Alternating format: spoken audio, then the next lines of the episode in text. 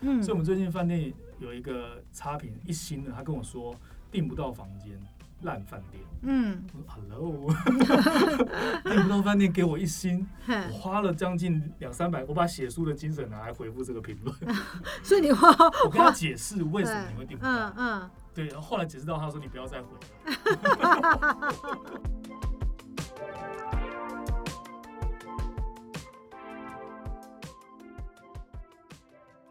迎来到力宝设计乐园，我是漂亮家居的宝姐。哎，今天我们邀请到谁呢？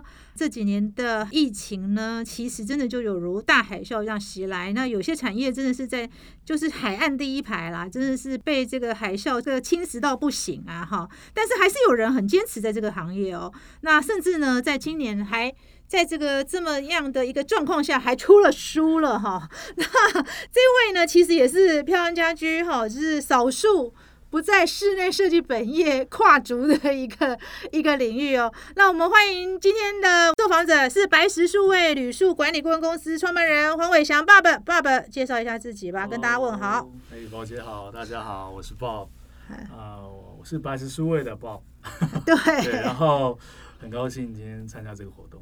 真的耶，爸爸，你真的是哎、这几年应该疫情最严重就是旅宿了吧？对，其实我们算海啸第一排，以前都说我们是海景第一排，现在是海啸，我们是受难者。受难者，海啸第一排哈。对对，爸爸，你是怎么样跨进旅宿这个领域的？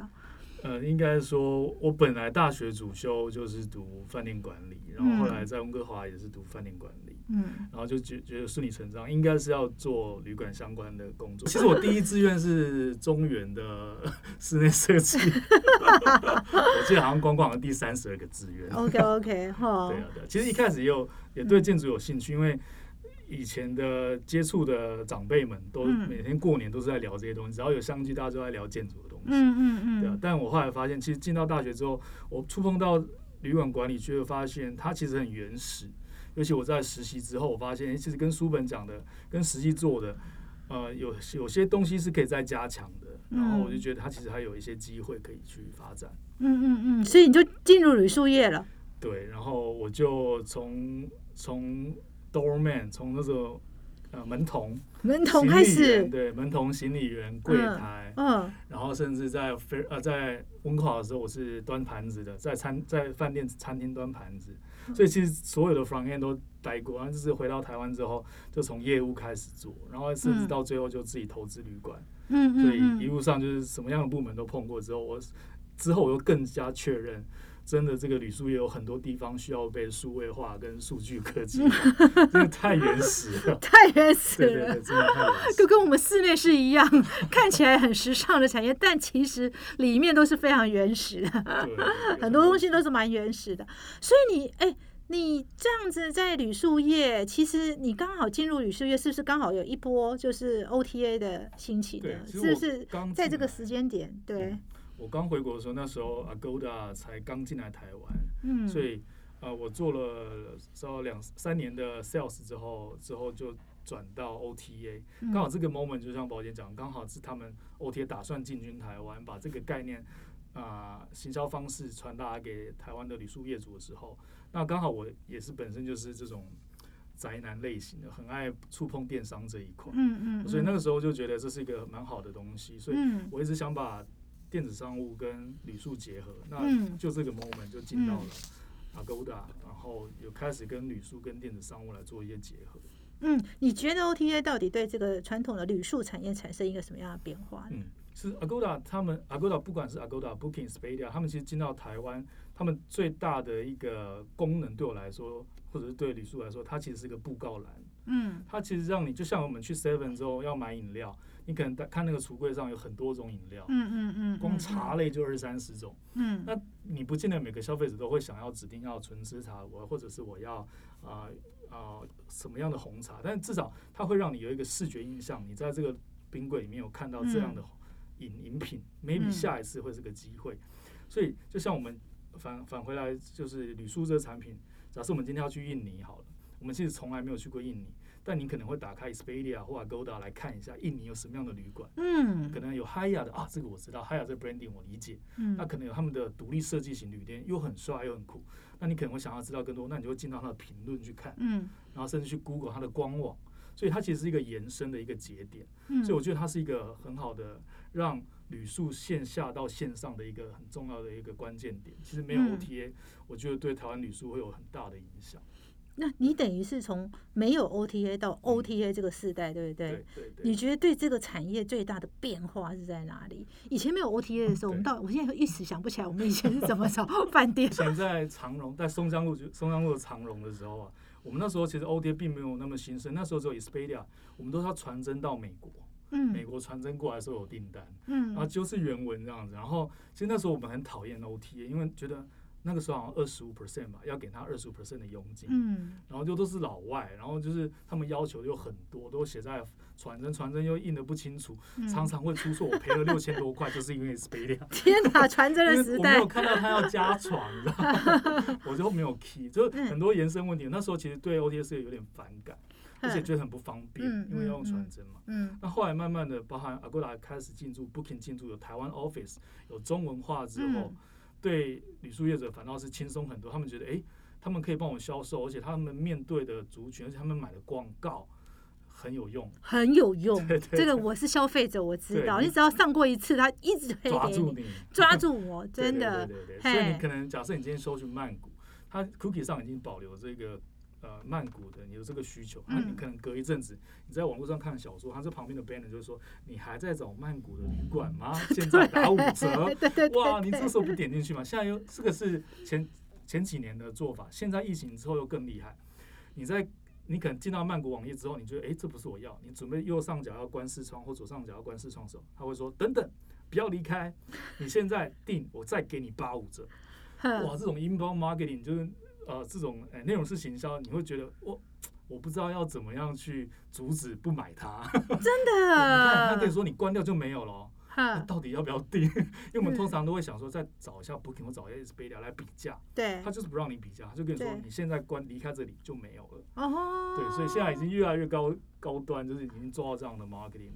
所以我觉得 OTA 其实在帮旅宿做了很多示范，嗯你要怎么样去做行销，怎么样去做专案。我们以前根本不会说什么 early bird 啊，什么 last minute，什么 flash deal。嗯 Flash deal 可能就是十一点到十二点做一个小时的专案，以前对发现都不知道，这都是因为 OTA 开始在做这些花样。嗯那为什么他们会做这些花样？因为他们有很多的消费者的行为数据，嗯，他们发现啊，原来十一点是大家消费的高峰。嗯那我们独立酒店根本不会有这些资讯啊，对，所以其实我就说 OTA 是一种很很好的典范。嗯如果你看他们现在最近在流行什么样的专案，就跟着做就好。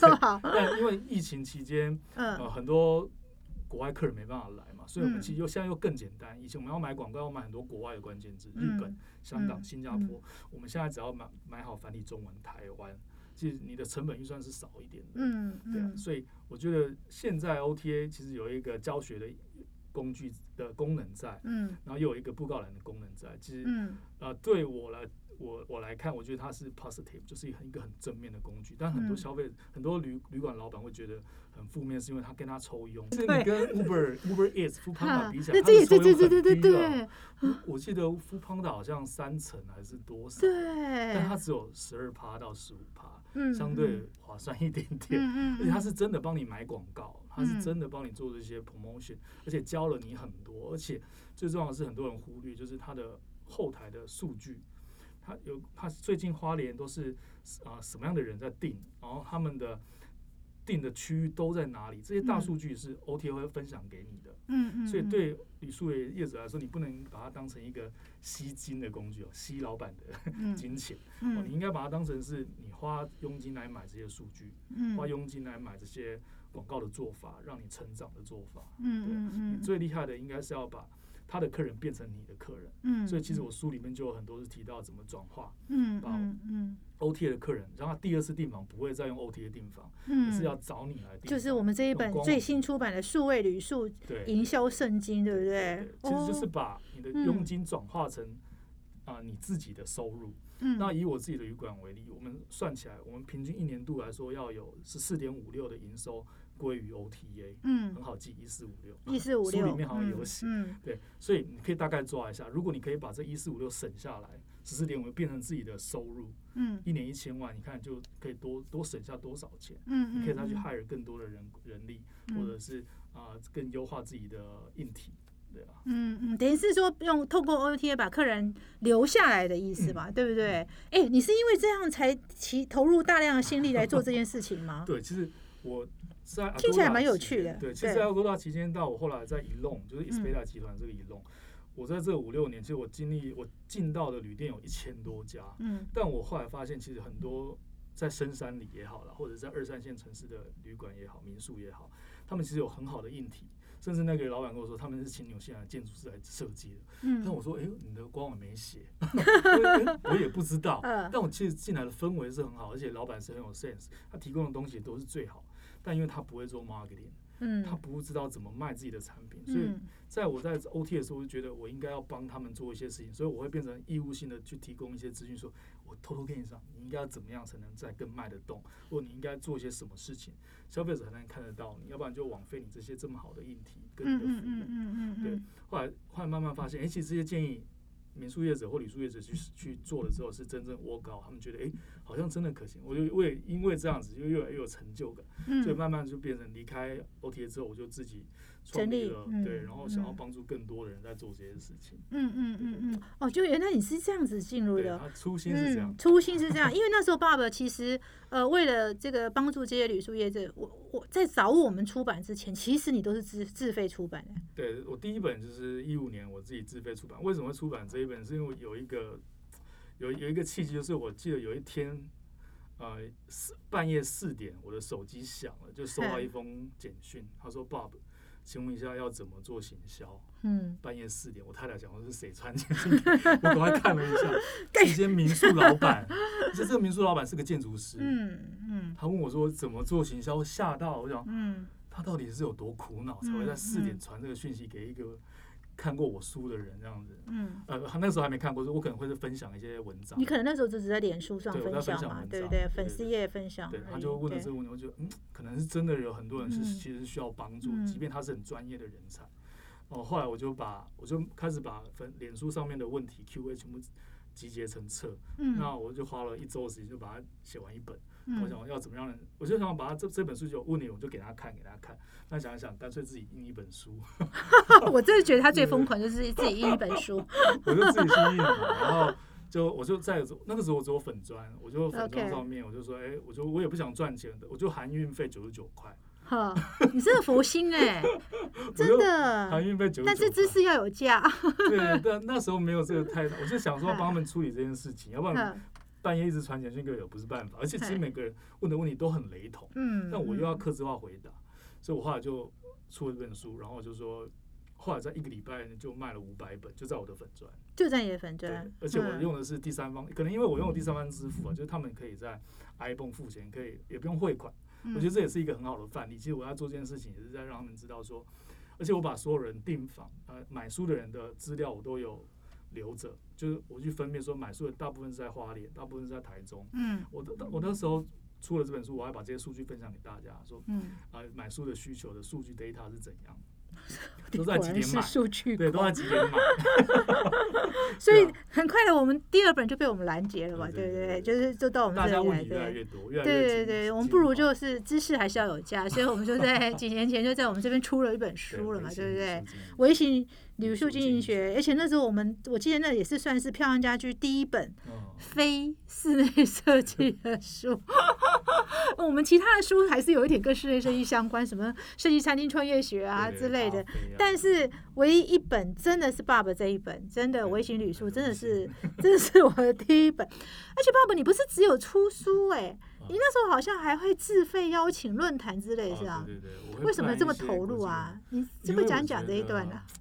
对，而且那也是我自费的，我记得我对，我自费，花了十二万吧，因为我后来发现有很多的国外的这些工具，就像我们刚刚稍微讲的 Bing 啊、Revit 啊，就是这些嗯。工具其实很好用，但台湾人很多人不知道这些东西，我觉得好嗯可惜哦。嗯。然后我就去找了这一些国外的窗口，包含英国、日本、香港，甚甚至大陆啊，然后还有德国，嗯。我去联联系他们窗口，那甚至啊、呃直接发 email 给他们总部，说我想邀请你们来，就嗯是我们我会办一个 seminar，但我在做这些 seminar 之前，我都是先确认他们有意愿开发台湾，因为有人嗯。觉得台湾就是这么安小安，全岛大小，然后这但么小我发，现，其实我我有跟他们解释台湾的状况，就是他们嗯。是可以开发，只是还未被开发，嗯所以你嗯现在嗯来是有机会。嗯嗯，一方面也是在捧墨台湾那个铝塑业，让他们觉得是有机会的，嗯所以他们后来都有意愿了，而且他们也是自费飞过来，也没有对，有这就是我觉得最神奇的。没给他的，机票费用，都没有竟然有一群人就这样来了，对对对，我也就很感动啊，所以嗯我想我付十几万也有点值得。所以第二场又被我们拦截。对，第二场就在看他家去，那一场就更多是在里面做的有很多是集团的老板或者老板嗯集集团的特助，嗯。他们即便是他们是集团，他们也没有这样的资讯，而且他们其实也很需要这样的产品资讯，嗯对啊对啊，嗯嗯，所以我觉得其实办这些看到他们，而且他们可能有几个人回应给我说啊，今天真的是很高兴参加这个讲座，我们真的学到了很多，嗯。光看到这些我就觉得十二万够了，而且第二场你们帮忙出了。第二场，第二场是我们帮忙出，对对对，对第二场对，而且而且我们还那个在，我还跟爸爸讲说，你收的太便宜的，我要收贵一点，对对。那可是我也还蛮佩服爸爸，那个是在疫情发生的那前，啊就是那一年年底疫情嘛，对哈，我们本来还打算二零要大做的，结果没想到这个就 疫情到现在 都二二了，对。可是爸爸，你做这么多事，到底为什么？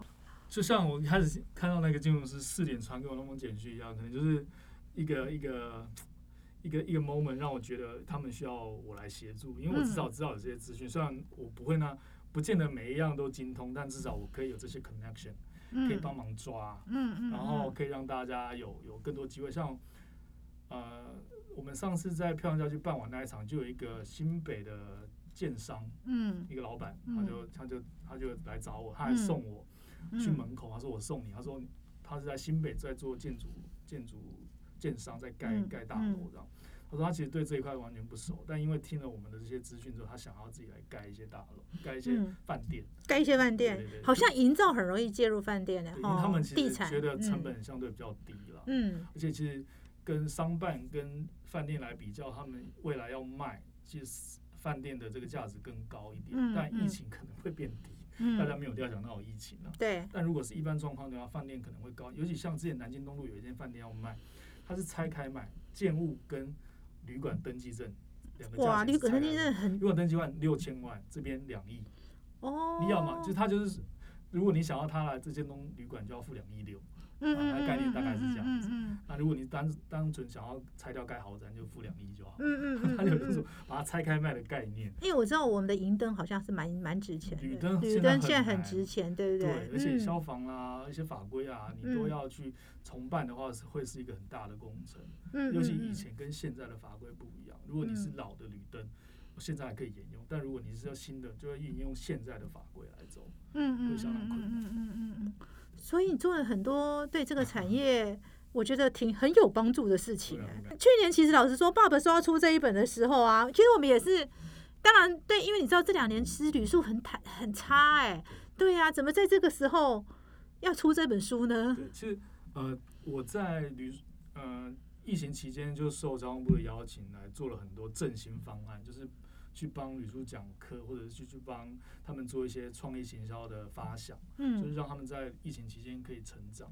那我就看到很多人其实受苦受难这样，甚至讲一讲就哭。就比如说我们嗯刚刚讲一讲，他是旅宿老板，南投的旅馆，他就哭了这样。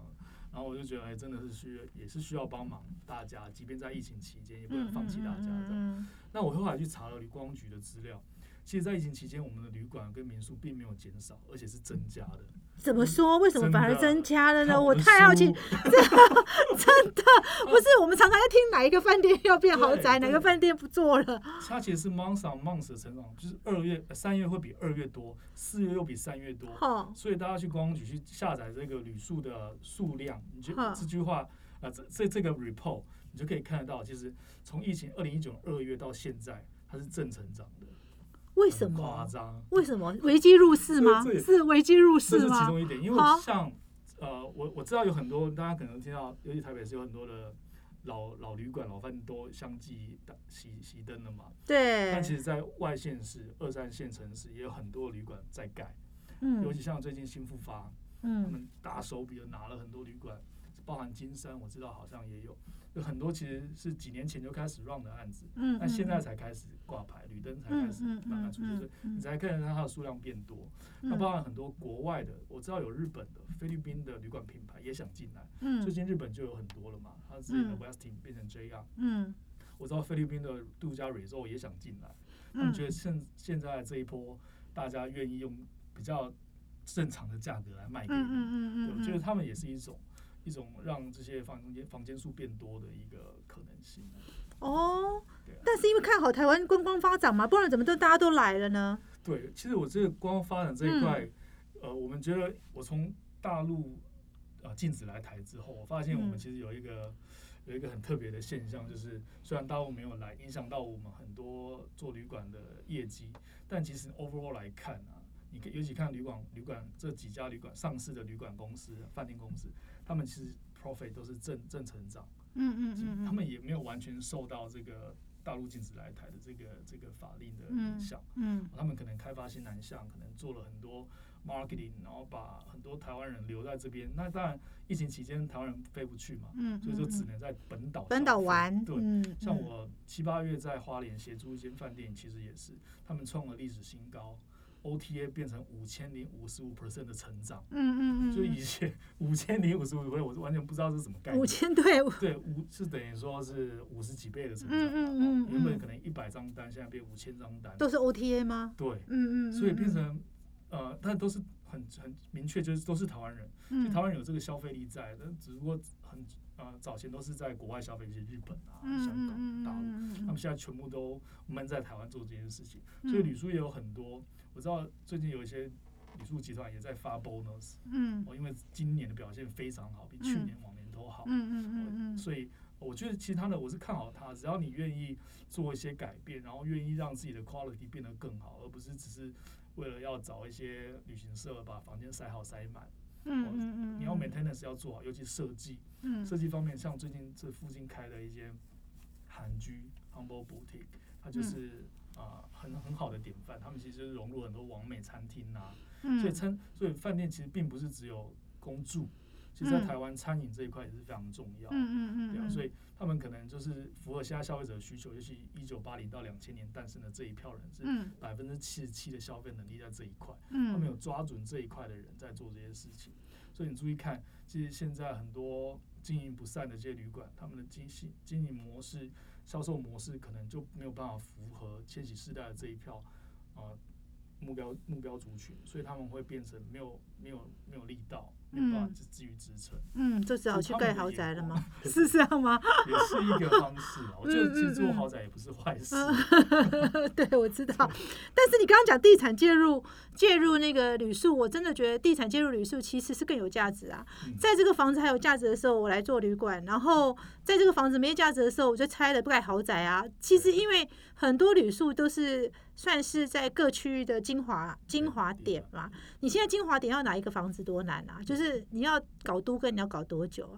那你还不如买一栋算了，然后在这个时候先做做生意，先先做几年旅宿，然后等到这个房子真的必须要再重新 remodel 的时候，我就就一口就是我的等于对建商而言，它其实这个资产运用是多元的，对，对不对？它多元，它还可以变成它的业外收入，然后它未来还可以变成直接的土地成本、土土地的效益嘛，对不对？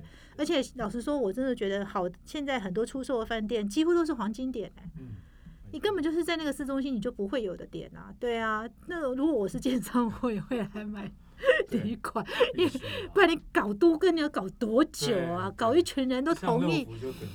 对啊，对啊，就是要等一群人同意多困难啊！不如就是我一家同意就可以了嘛，对不对？？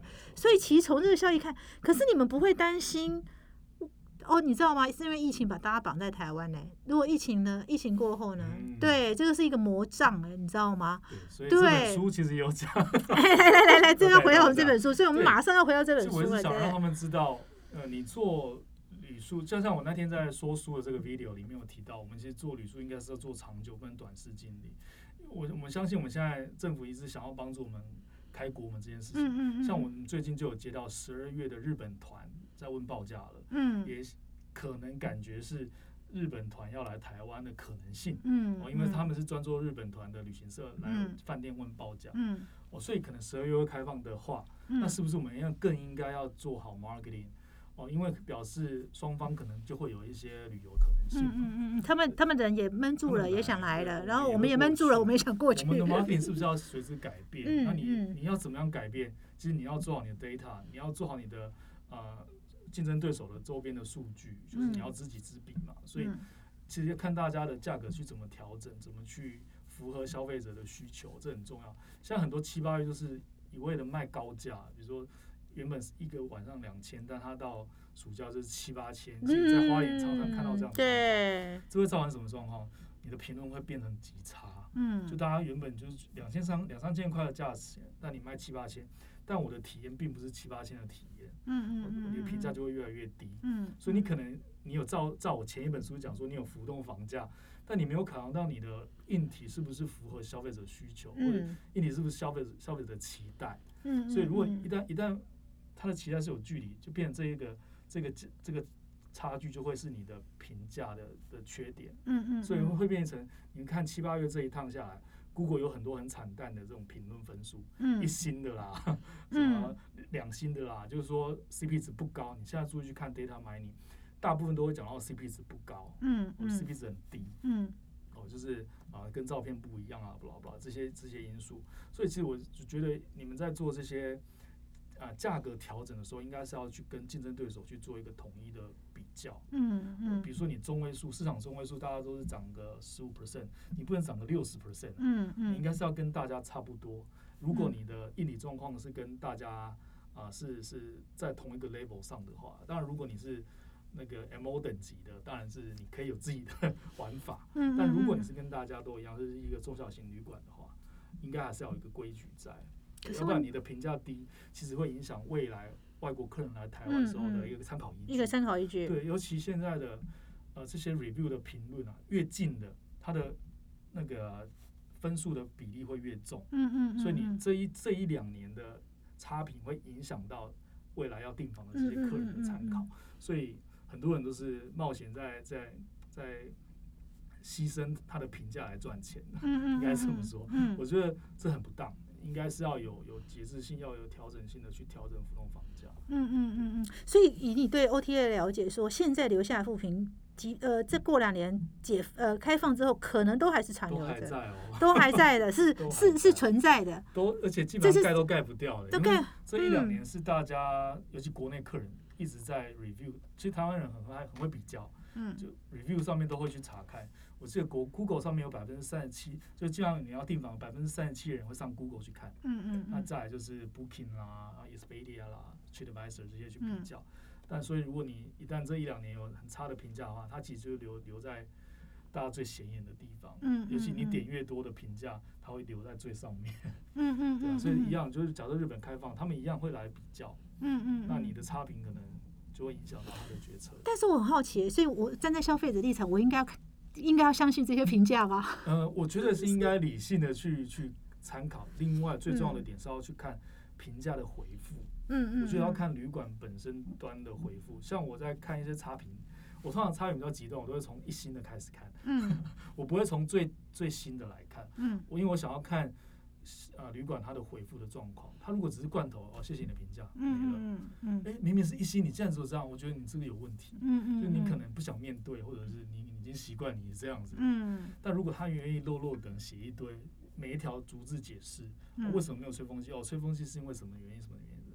为什么窗户这么脏？什么原因？什么东北风啊？什么什么？嗯他愿意解释，我会给他一个机会，接着我会看他的正面评价。嗯如果正面评价是多的，或者是他的 average 是高的，那我愿意给他一次机会。嗯嗯，哇塞，你刚刚也在教我们呢。对呀，我都很少想到说 书里面有哎，真的都是先看好评，是我们太乐观了吗？是我太乐观了吗？因为其实好评有很多机会作假，但嗯差评不太会容易作假。哦，没有人会故意哎、去帮我做一百个一瓶，差评。这很奇怪。因为尤其 Google review，Google 是你没住过也可以写的。嗯所以我们最近饭店有一个差评一星的，他跟我说订不到房间，烂饭店。嗯，我说 Hello，订不到饭店给我一星，我花了将近两三百，我把写书的精神拿来回复这个评论，所以你花 我跟他解释为什么你会订不到。嗯嗯对，然后后来解释到他说你不要再回了，就一来一往，一来一往。我跟他解释，我把我第一本书写到跟第二本书写到的这种类似，我就举个例子给他听，就是说我们在坐飞机，你不能问你隔壁的那个人你买多少钱，嗯，对我说你这个 concept 你应该也是大家都会知道 floating rate 啊，尤其机机票是对，最机票其实是哎，机对，票他说你又不是机场，嗯。你又不是航空公司，对它它是很浮动的，这样的 floating rate 其实，在台湾，在整个旅宿产业早就习以为常，因为我们都是嗯。hospitality，、嗯。都是在做这种东西的，就是嗯隔夜或者这趟飞机没了，飞完了就没有价值了。我们是这样隔了一夜就没有价值所以可以套用这样的公司在做。嗯。后来跟他解释到，他好像也能够理解，但还是给我一星。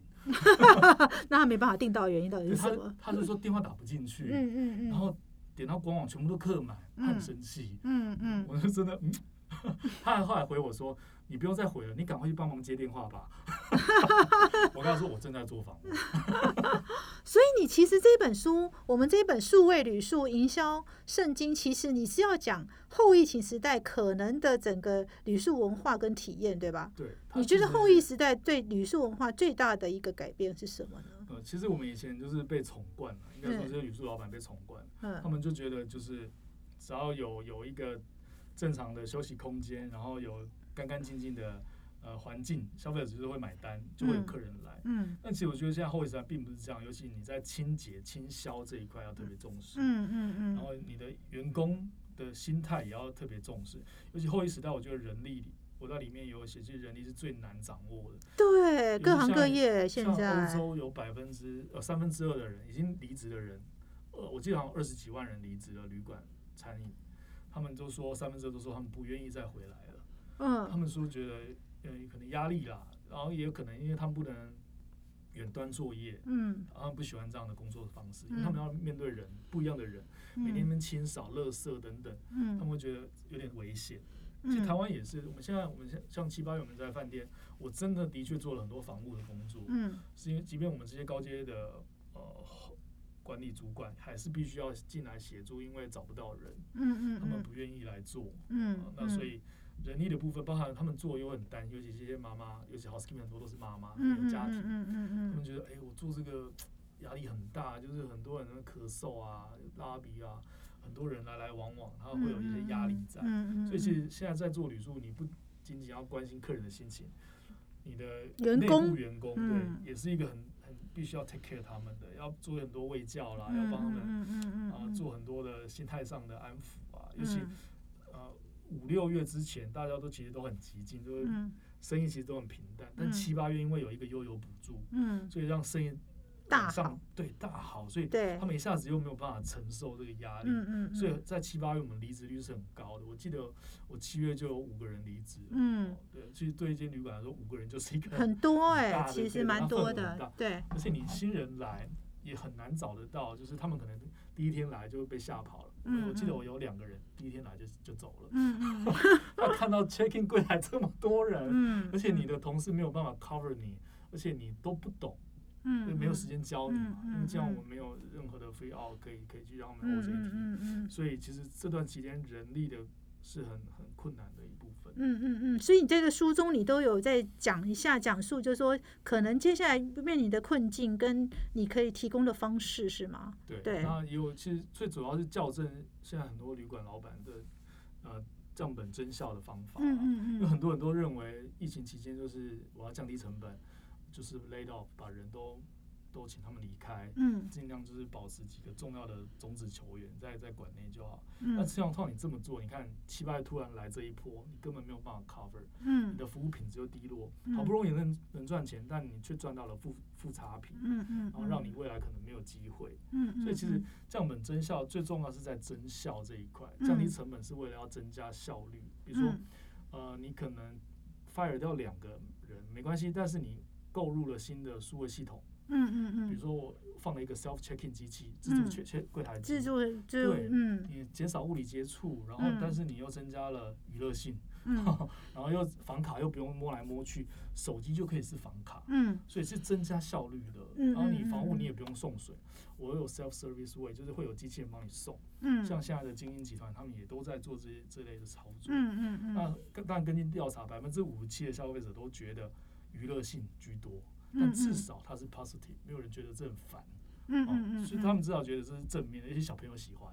对，就是尤其送水，就开始在电梯迎接他们，哎、来撞我啊，来撞我啊，好像变成一个娱乐性的功能。是对啊，所以我觉得这也不是坏事。嗯，但至嗯少呃也减少物理接触，也刚好符合现在人力缺乏的状态。嗯嗯，啊所以这是用数位旅宿当当那个书名，也是要也意味这本书里面应该会探讨很多未来旅宿在数位呃这一块的一个智能的运用，是吧？对对对对，因为是数位旅途其实我很多在于软体的应用，但嗯。书里面会有硬体的应用，嗯。这次也会蛮多，因为其实还蛮符合现在后疫时代的需求了，包嗯含什么嗯。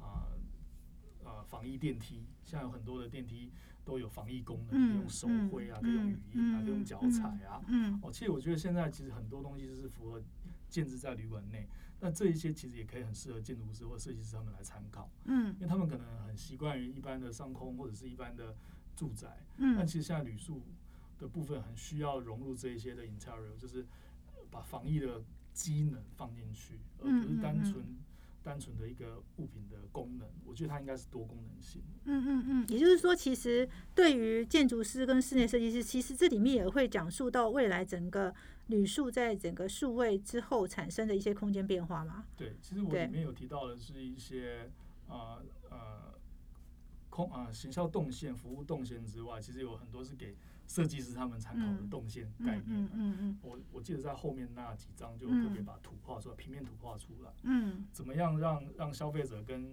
啊、呃你的柜台人员可以有第一时间的接触，嗯还有怎么样可以啊、呃做好最好的引导。嗯那其实，在动线上，我觉得设计师跟建筑师他们其实都可以参考这样的状况，因为也还蛮符合现在后疫时代嗯，嗯然后让他们尽量嗯减少这个正面的接触，或者是让他们呃比较不容易呃虽然该有的 ASCO 还是会有，但是减少了以往的那种嗯亲密接触。嗯嗯嗯，所以这书中还是有提供一些设计师跟建筑师他们一些在设计上的一些参考，对不对？最主要是给业主在他们跟建筑师、建设计师他们在 negotiate 的时候，可以当成一个参考性的东嗯西。嗯嗯嗯，那未来到底无人旅宿是不是很受，是不是一个值得讨论的议题？嗯，这其实很多业主都有问我，他们就很嗯希望把现在旅馆改成无人旅。对呀、都机器人多好啊！但是 我一直跟他们说，如果你去跟加油站啊都没有人，全部都是自助的方式来，也觉得好，冷清哦你，觉得好吗？没有被服务的感觉。对，有时候我其实就赶时间，我就真的需要加油，要赶快再上，嗯你硬要我停下来，因为我又不想摸那些东西。嗯就我我我就觉得，其实有时候他们就觉得，哎、其实有人也是不错。嗯所以我对我是跟他说一样的概念，就是我应该是 option，就是像我们去机场有自助 check in 机器，有人，嗯那你自助 check in 之前就是一个 handbag 或者是一个 backpack，你就自助 check in 就可以把那个 pass 拿到。那如果你有大件行李，你就透过人来做 check in，两种都是可以。所以我觉得饭店应该也是。所以你看现在很多洛基商旅、洛基集团，他们是日本的 HIS 过来的，然后还有啊、呃老爷集团，他们也都在做，他们是两个方向。所以你进去之后，你可以选自助，或者是你要有人工，两个可以选。但我觉得这是好事，是可以分流啊。嗯嗯，你不要就是让它变成一个，我是一个无人旅馆。哦嗯，但是你你注意去看，台中是第一家有无人旅馆的诞生。那你去看看他以前的很多的 review 都会写到，这间旅馆可能没有没有没有没有温度，嗯 那很特别哦。嗯这是间无人旅馆，你订了无人旅馆，但你又希望有温度，就真的很矛盾。对啊太有温度也觉得很累，还要应付老现在。有温度又觉得，哎、这疫情你一直跟我讲，你这么讲话很危险哎，对啊，就很那个客人很难拿捏，嗯所以我觉得其实要客制化服务，就是看你的需求。像我是商务客人，其实我住这间旅馆每个月都来住，你也不用跟我讲这么多。通常如果是商务旅馆，我就会去 self check in，嗯嗯嗯，我就自己用我手机直接当我的 MC 的的房卡，我就直接进去。嗯嗯，那可能我是第一次来，比如说我第一次来南投啊，我真的想听听你怎么介绍旅馆，嗯嗯我真的不了解，那可以让你做一个 option。所以我很建议，其实我在书里面有特别提到，这应该是个 option，你不应该说一刀切，要么就是无人旅馆，要么就是有人的旅馆。对，我确实可以可以选择的。嗯嗯嗯，所以其实我们这本书啊，其实也是希望说，因为我们知道，其实，在疫情过后，很多产业其实都是也也迎来一个全新的局，对不对？哈，尤其是旅宿产业，其实算是迎来一个全新的局。所以，对面面对这个全新局，你要怎么去应应？你怎么透过数位化、人工智能来提升你的营运效果嘛？哈，才能就所谓的增效嘛？哈，那设计师当然，我们的族群还是蛮多是设计师哈，力宝设计乐园还是蛮多设计师在听。那设计师其实也应该要了解未来这个产业的呃在。整个这个疫情过后可能产生的变化，就像你讲的，以前呢人工的部分根本没有，以前你看人就是无人的部分，可能大家还是选有人嘛，哈，你还是喜欢被服务嘛。可是可能在未来，我觉得你就是习惯无人，最好就是不要跟人有任何接触了，我们就是直接默默的，你给我钥匙就好，然后我可以走到我房间里，然后房间里你自助你一个机器人把水送来就好了。其实很多东西我只要按按我没有的东西，你机器人。帮我送来就可以的，我好像也不需要跟人接触哈。我想这是可能未来就是这个两种趋势。然后设计师你在做这样的一个一个呃设计的时候，其实你也必须要思考哦。我想这一本数位旅数营销圣经，我觉得是爸爸在漂亮家居出的第二本书，他也是希望提供就是大家在。整个疫情结束之后，面对一个新新局的开始的时候，我们到底要怎么在旅宿这个产业，还有在旅宿设计上有个新的设计思维？我们今天谢谢爸爸，谢谢，谢谢。